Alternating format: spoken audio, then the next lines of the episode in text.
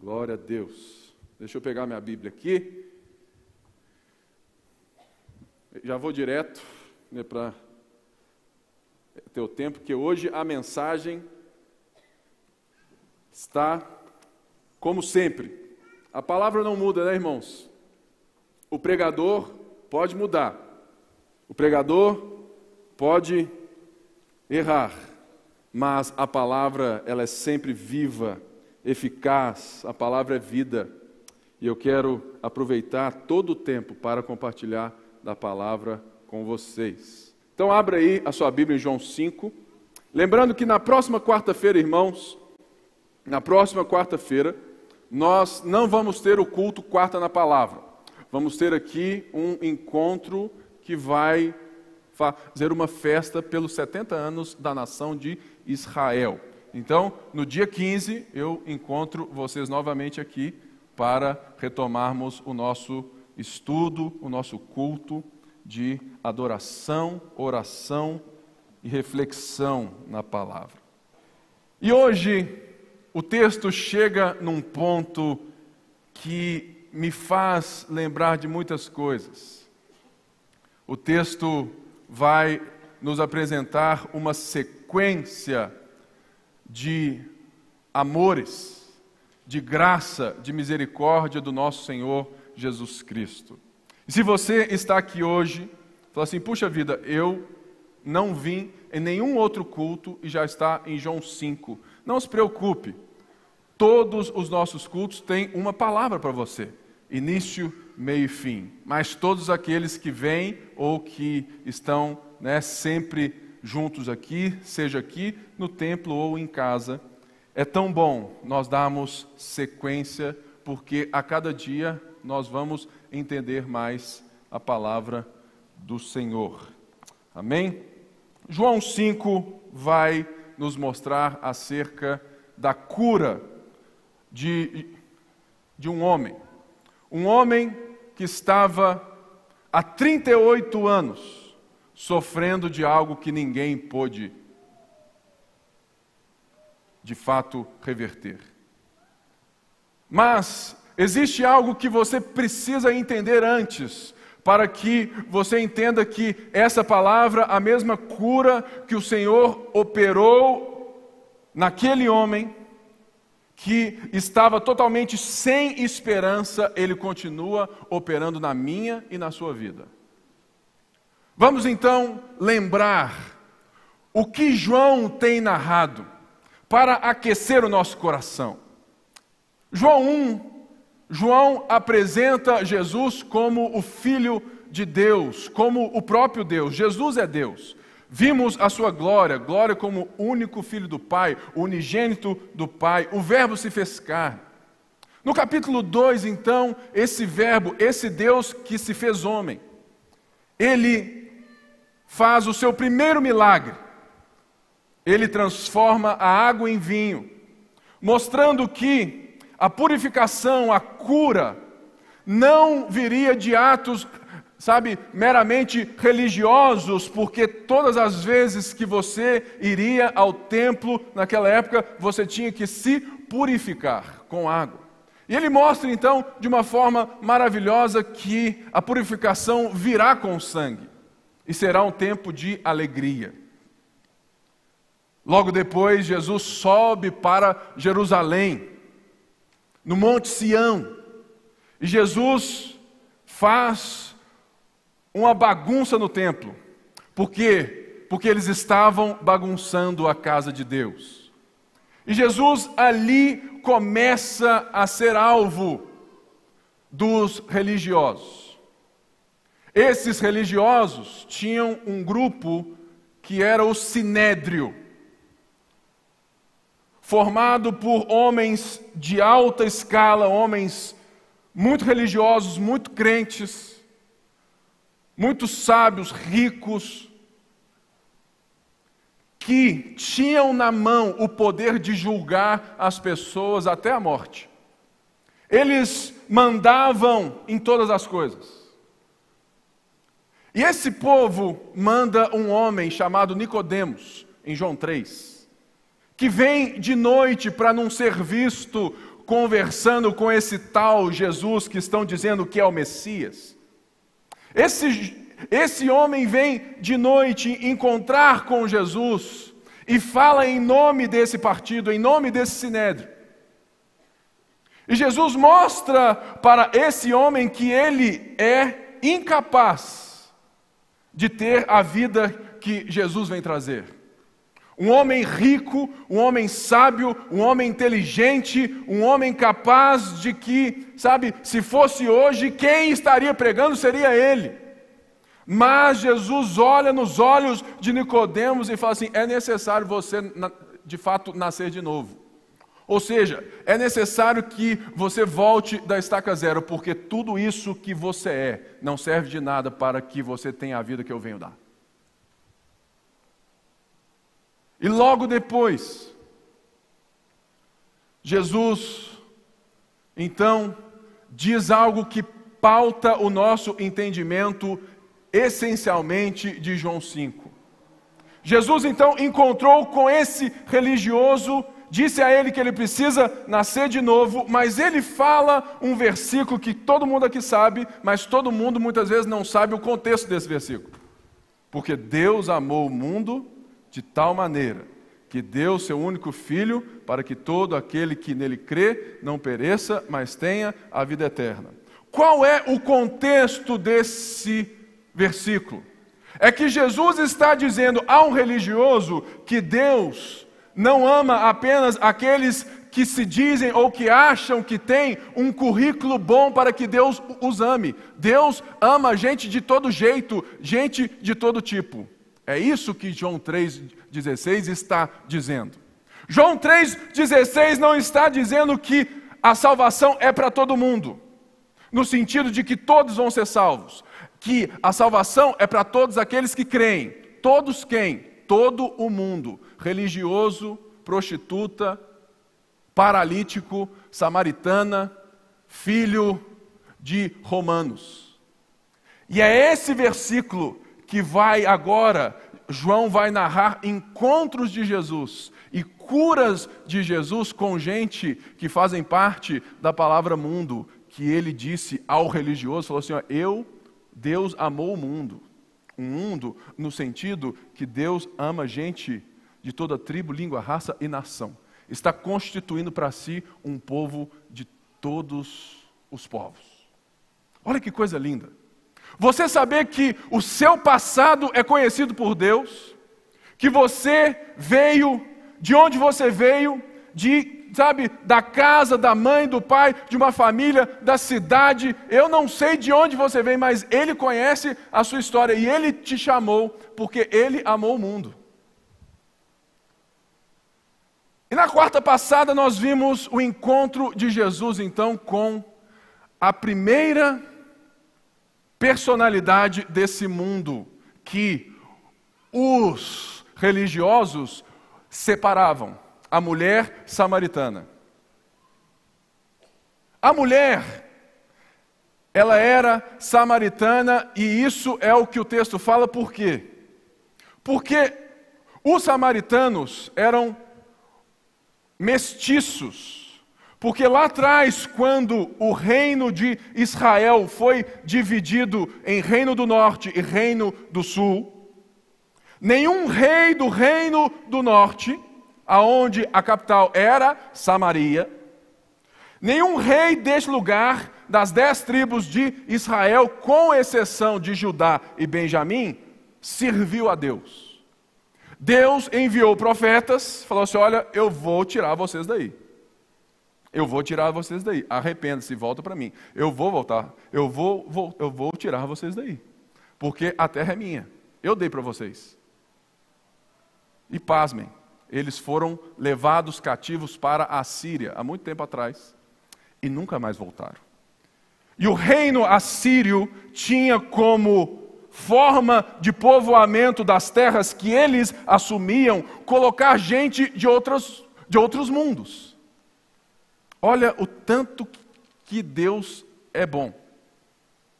No momento que ele coloca esse povo samaritano, não se torna mais judeu puro, como esses religiosos. Logo, também havia um entendimento de que quando a Babilônia veio pegar o reino do sul, Judá, Jerusalém, os samaritanos meio que ajudaram, deram espaço, e por isso tinha uma raiva, tinha um nojo desse povo. Lembre-se da frase: Deus amou o mundo. Jesus então passa por Samaria, na terra daqueles que os religiosos, os puros, achavam sem valor, e se encontra com essa mulher. E essa mulher tem um encontro com o Messias. Logo depois disso, Jesus volta para Caná da Galileia, onde ele fez o mesmo milagre de água e vinho. E o que que esse homem faz? Ele encontra com um romano.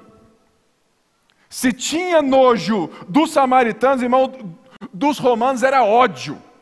Por quê? Porque Jerusalém, Israel estava dominado pelo Império Romano naquela época. Tinha o partido dos zelotes, os radicais que queriam pegar em armas e a crença e a esperança dos religiosos era qual? Que o Messias chegaria como um rei no seu cetro de ferro, livrando a nação dos judeus do Império Romano. E Jesus cura o filho do romano. Deus amou o mundo. E de repente, a gente chega em João 5. E o que eu quero que antes de mais nada você entenda. Que da mesma maneira que Deus amou o mundo encontrando a samaritana, o filho do romano, Deus amou o mundo encontrando um brasileiro, um mineirinho, um baiano, quem for, quem você for, ele te encontrou. Ele encontrou o seu mundo. Deus não apenas amou o mundo, mas Deus amou você e entrou no seu mundo porque ele veio, ele encarnou. E é esse mesmo Jesus que agora, no capítulo 5, volta para Jerusalém para a festa.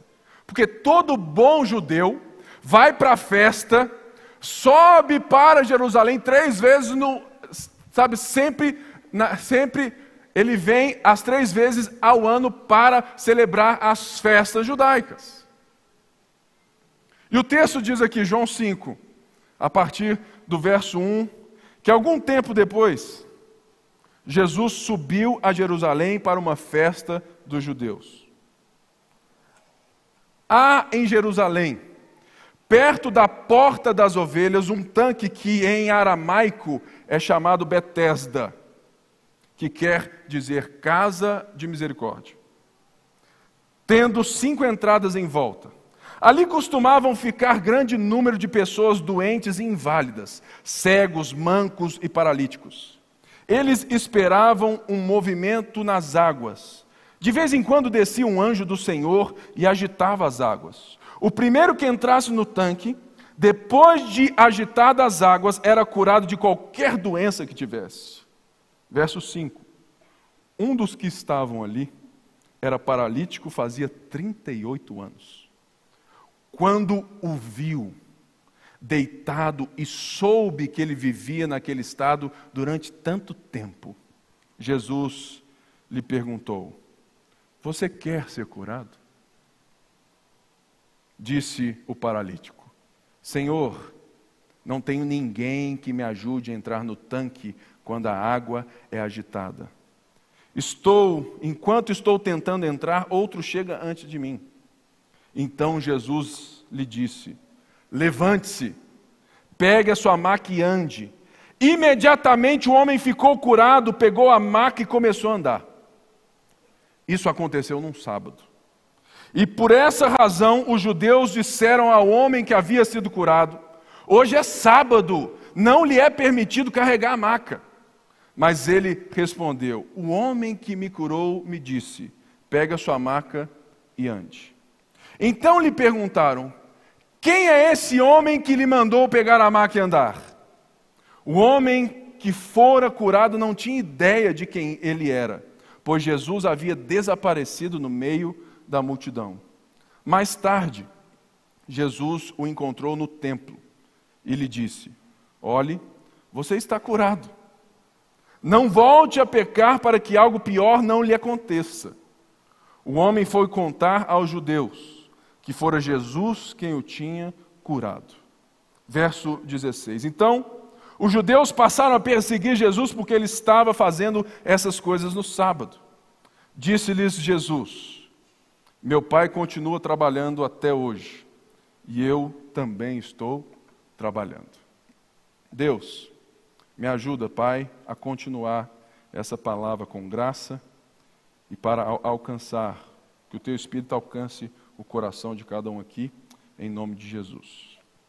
Ou seja, após encontros com os mundos de pessoas que, que não tinham valor algum para o sistema religioso, Jesus encontra mais um. Mas agora Jesus não encontra mais um na Galiléia, longe, na Samaria, não. Jesus encontra em Jerusalém. Enquanto a festa estava rolando, enquanto o povo estava adorando Jesus, adora ao Pai diferentemente. Ele entra pela porta das ovelhas, que era onde as ovelhas queriam ser lá atrás, aonde elas iam para o templo serem sacrificadas, elas passavam. E o Cordeiro de Deus entra nessa porta. E tinha um tanque bem grande com cinco entradas. Talvez era grande igual aqui, bem grandão. Mas ali não tinha ninguém adorando. Só tinha inválido. Só tinha gente que provavelmente já tinha tentado tudo dessa vida. E ninguém fez nada. E o texto diz que tinha naquela época um mito, uma lenda, uma certa tradição, que a gente não sabe como nem porquê, que as pessoas esperavam um anjo do, né, que agitava a água e o primeiro que chegasse recebia a cura. Ou seja, era um bando de Zé Ninguém tentando vencer os últimos dos ninguéms. E tinha muita gente. O texto diz que era muita gente. E uma das coisas mais lindas que o texto de João nos apresenta aqui é que Jesus não ouviu o clamor desse homem, Jesus não curou todo mundo, Jesus não chegou lá e falou assim: galera, cheguei, faz uma fila aí que eu vou ungir todo mundo com óleo. Todo mundo vai ficar zero bala. Ele não fez isso. O texto diz que ele viu. Ele viu. Ele viu um homem que não estava o vendo. Ele escolheu curar um homem que não estava buscando ser curado porque não o reconhecia. E o texto diz que ele soube se ele soube porque ele é Deus, assim como ele soube lá de Natanael, assim como ele soube de tantas outras coisas. Ou se ele ouviu dizer de alguém que estava próximo dele, o texto não diz, mas o texto ressalta algo que você precisa ter a certeza no seu coração: que Jesus te vê que Jesus te vê. E que Ele não apenas te vê, mas que Jesus também te conhece. Muitas das vezes você vem aqui, você está em casa, você passa por coisas que você acha, olha, não tem ninguém aí para mim, porque essa foi a resposta do cara, cara, não tem ninguém por mim. Eu sou um Zé Ninguém há 38 anos. E toda vez que eu estou chegando lá, tentando de alguma forma vergonhosa. Alguém tem alguém que, que, que de fato chega antes de mim. Ou seja, Jesus não veio ouvindo, sabe, falar assim: olha, eu vou naquele ali porque ele grita mais alto, ele ora mais alto. Não, esse homem não orava, não clamava, mas Jesus viu. Eu me lembro quando Jesus me viu. Você lembra disso? Você se lembra quando Jesus se revelou a você de uma maneira que você, ó, oh, eu não estava nem procurando Jesus. Irmãos, nessa noite, assim como naquele momento, nós precisamos entender que, mesmo que você não esteja levantando um clamor que muitos religiosos dizem que você só vai ser curado se você tiver uma fé tamanho de não sei no quê, tamanho de um grão de mostarda, de uma maçã, de um elefante. Ah, você não recebeu a cura porque você não creu, não, irmãos. Esse homem não creu, esse homem não pediu, e Jesus chegou na porta dele e falou: Amigão, você quer ser curado? Você quer ser curado? A pergunta que você tem que responder é a pergunta que Jesus faz. Você quer ser curado?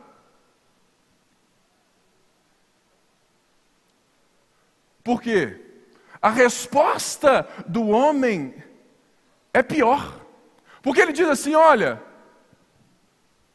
eu não tenho ninguém, Senhor, que me ajude a entrar quando a água é agitada. Ou seja, a resposta que esse paralítico dá é tão desesperançosa ou tão desculpa semelhante à resposta de quem? Adão e Eva. Foi a Eva. Foi ela. Eu não tenho quem me ajude. Ou seja, ele deu desculpa. O nosso problema é muitas vezes que nós somos um poço de desculpa e quando Jesus nos faz perguntas, quando Ele nos vê, quando Ele nos conhece e a gente quer dialogar com Jesus, a gente quer dar desculpa porque a gente não é bom, porque a gente não chegou lá, porque a gente não se acha merecedor. Deus amou o mundo. Deus não amou os bons. Deus amou os mortos. E morto fala? Que eu saiba, não. Morto sente? Que eu saiba, não. Esse homem, ele era paralítico, ele era morto, ele era ressequido.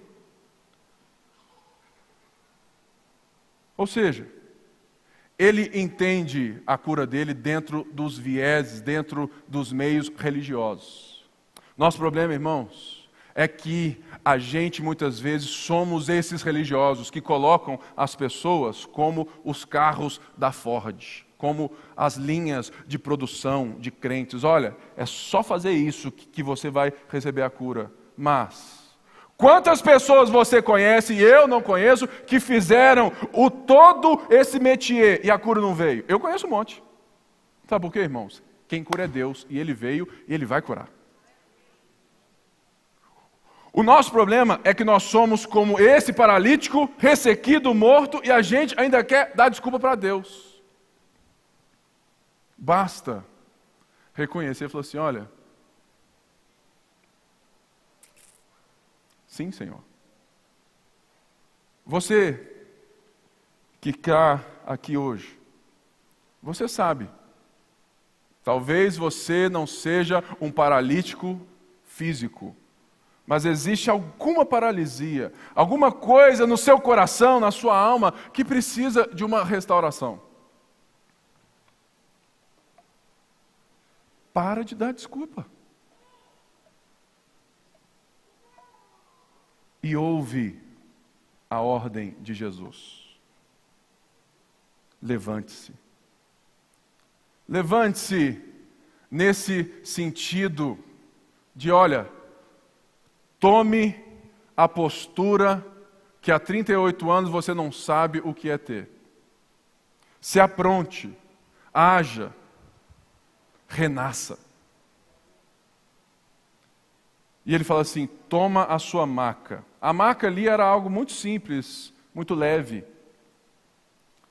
E ande.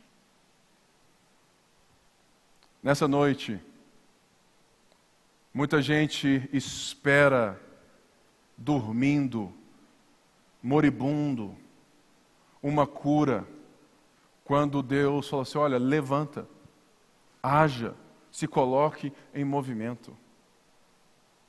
Talvez eu possa ser para você uma inspiração nessa noite. Muitos aqui sabem e muitos sabem que eu sou gago. E eu estou aqui pregando. E já prego há 15 anos. Já recebi banho de óleo. Irmã do coque já orou em peso sobre mim. Já fui em tudo. Deus me curou? Sim. Porque Deus me curou da vergonha de ser gago. Deus me curou, sabe, daquilo que hoje me faz estar aqui. Diante de vocês, diante da televisão, diante do YouTube, do Facebook. Não tendo medo, por quê? Porque Ele te diz hoje: olha, levante-se e ande. Não deixe que aquilo que te para, não deixe que o seu medo, não deixe que aquilo que está te deixando paralisado, sabe, te mate.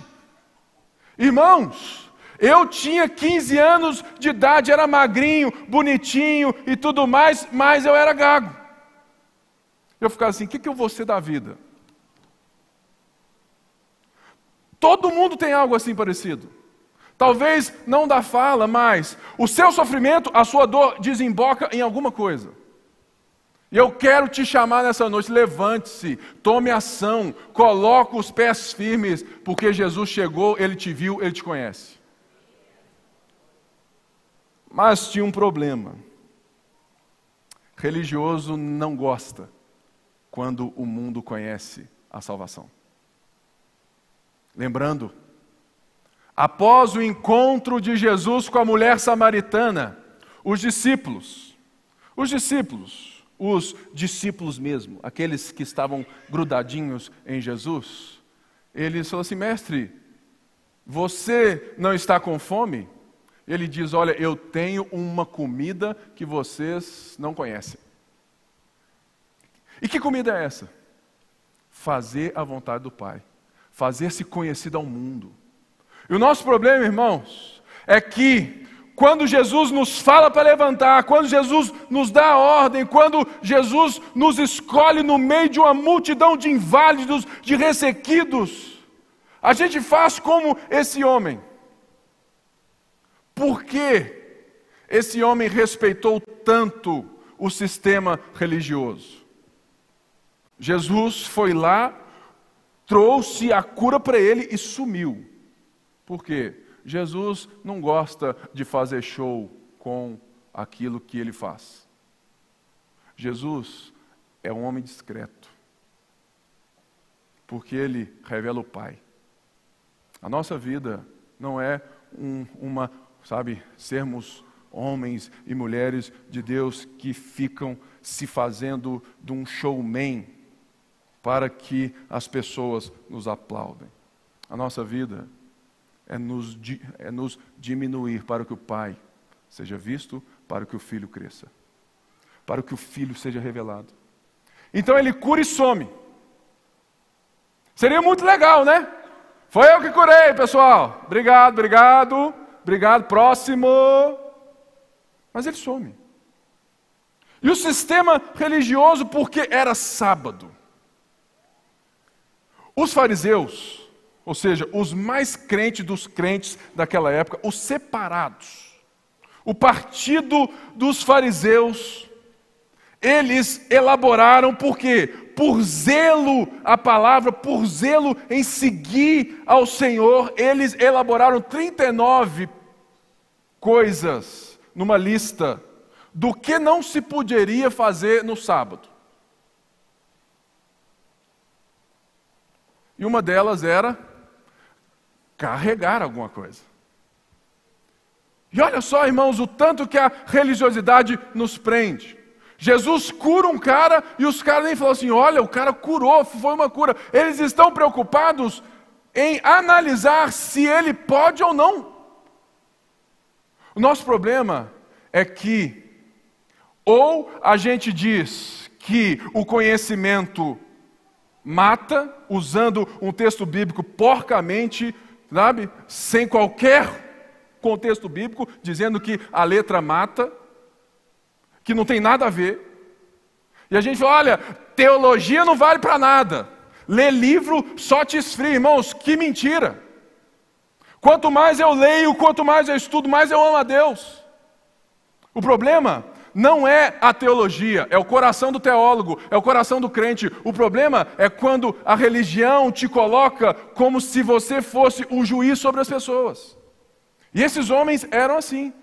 Esse cara aí, ó, paralítico, ai, Deus não pode, Deus não pode mover na vida dele não. É como nós, no Facebook hoje, nas redes, sabe? A gente fica analisando se foi de Deus ou não. Irmãos, eu estou nem aí se foi de Deus ou não. Eu quero é conhecer mais dele. Mas esses caras estavam muito preocupados. E o paralítico ficou meio assim. A resposta dele foi muito esquisita mesmo. Mas ele não viu e o texto diz que quando ele viu, ele foi X9. Ele não agradeceu Jesus, mas ele estava no templo para agradecer. Se ele estava no templo, ele estava lá para participar da festa. E quando ele vê Jesus, Jesus diz algo que é muito importante para nós também. Olha, você foi curado não volte a pecar. Nesse versículo, muita gente então falou assim: olha, então, se eu pecar, o que eu fizer então eu posso ficar enfermo? Sim e não. Por quê? Porque nós estamos lendo uma história de diversas. Existem coisas, existem escolhas na nossa vida que vão adoecendo a alma e chega no nosso corpo. Existem coisas que de fato nos levam para a cama.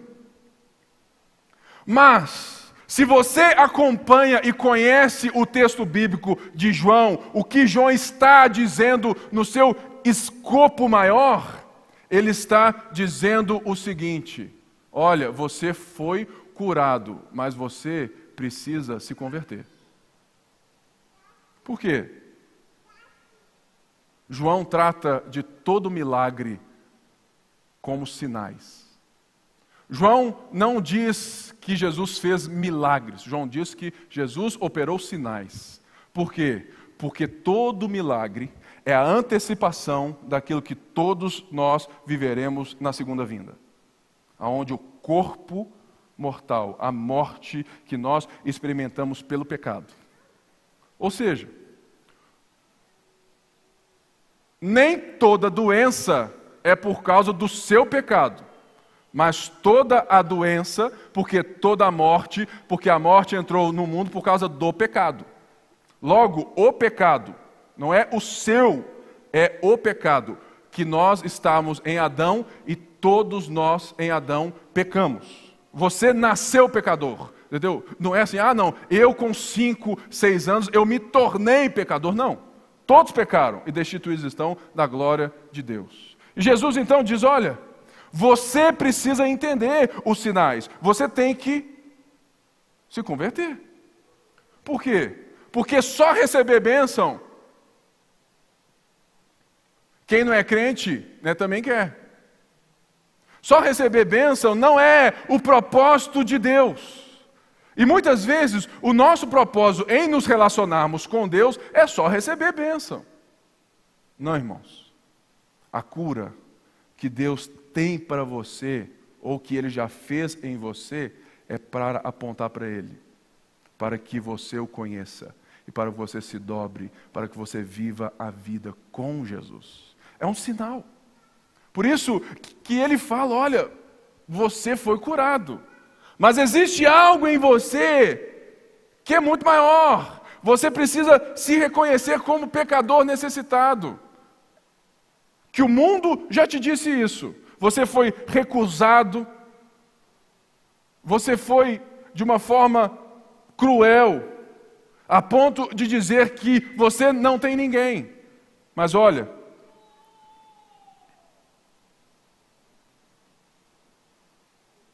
não peque, não volte a pecar, para que coisa pior não lhe aconteça. O que é pior, querido? O que é pior que câncer? O que é pior do que qualquer coisa que nós somos acometidos nesse mundo mal, nesse mundo que entrou a morte por causa do pecado? O que é pior do que a perca de um filho? O que é pior? Tem uma coisa que é muito pior. E que você aqui, você em casa, você pode experimentar se você tiver um pecado só: o pecado da incredulidade. O que é pior é viver eternamente sem Deus. Ah, isso é muito pior. A salvação é para todo aquele que crê. E todo aquele que não crê já está condenado. A única coisa que te leva para o inferno, como diz o nosso sábio pastor Márcio, é a incredulidade.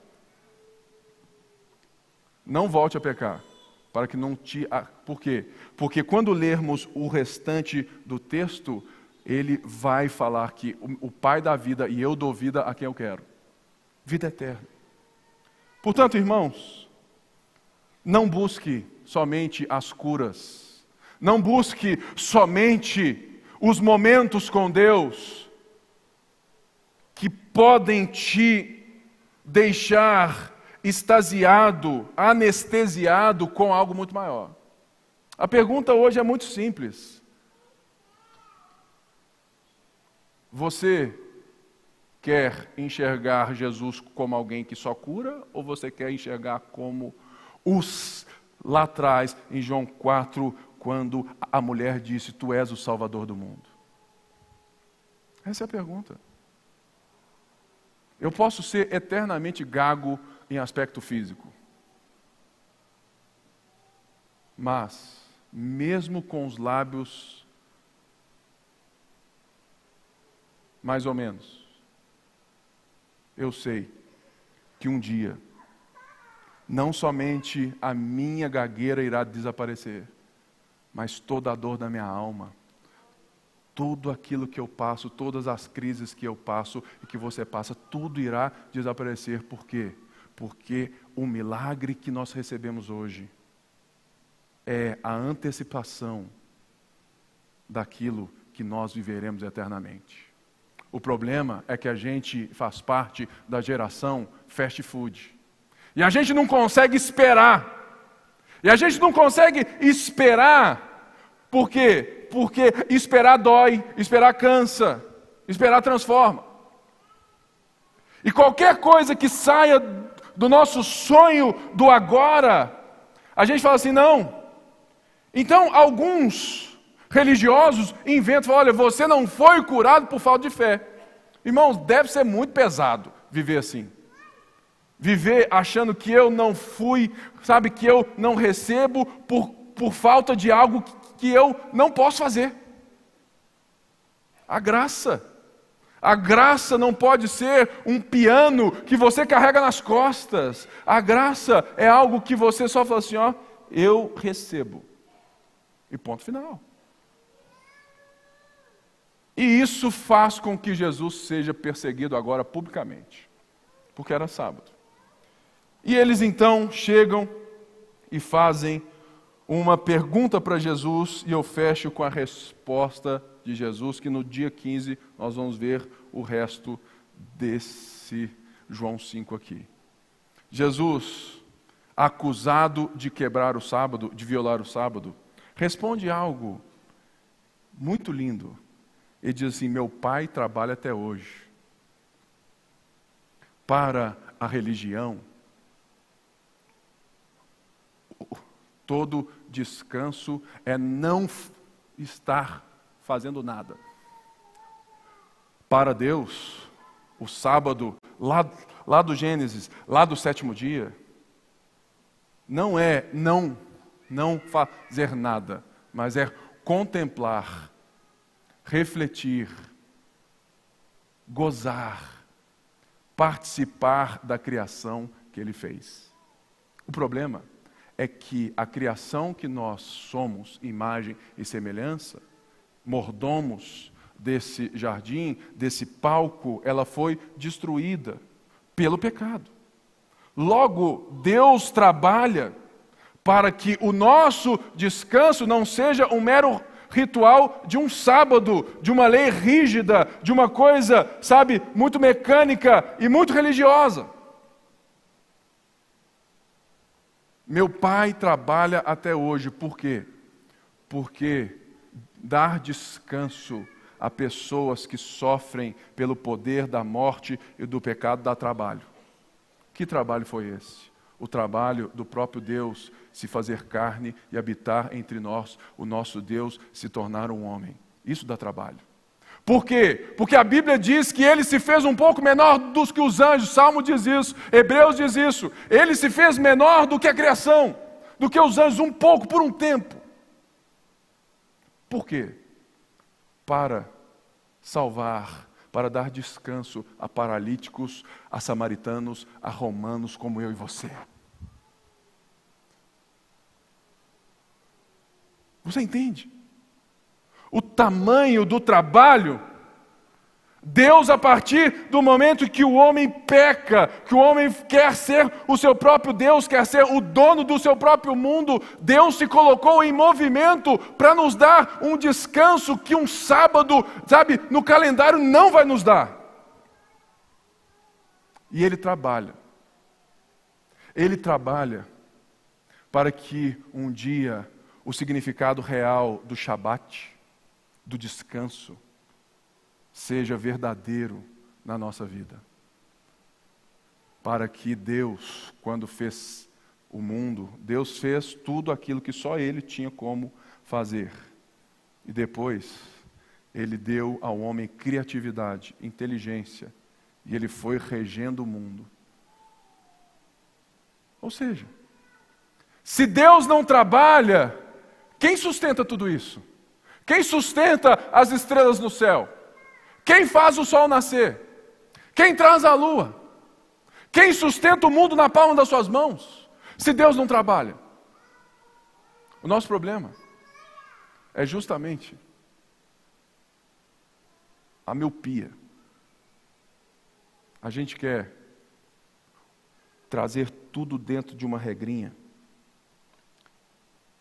Jesus não quebrou o sábado, ele apenas vivia o sábado como o sábado deveria ser. Ele estava dando descanso, descanso à alma, que a religião só colocava peso. O sábado da religião é pesado, é cheio de regrinhas, não pode nem levar uma maca, por quê? Porque não consegue ver o tamanho de um milagre, o tamanho de um descanso de um homem que há 38 anos não tinha como fazer nada. O sábado dos religiosos só aponta o dedo, mas não estende a mão. Que tipo de cristãos nós somos? Os que se regozijam com os milagres, os que respondem sim para as perguntas de Jesus: querem ser curado? Ou somos aqueles que, pela dureza, pela sequidão do coração, ficam tentando analisar e conhecer a Bíblia para dizer o que é ou o que não é de Deus? Irmãos, eu adoro fazer parte da Lagoinha. Sabe por quê? Porque aqui Deus faz coisas que muitas vezes eu olho assim e falo assim, ó, e eu aprendo que eu não sou juiz de nada. Eu adoro ser pastor da minha igreja, de ver Deus movendo de formas diferentes e de ser respeitado dentro do meu dom que a gente aprenda a fazer festa com quem estava há 38 anos, sem ninguém. E que a gente aprenda a levar a festa a quem a religião diz que não merece.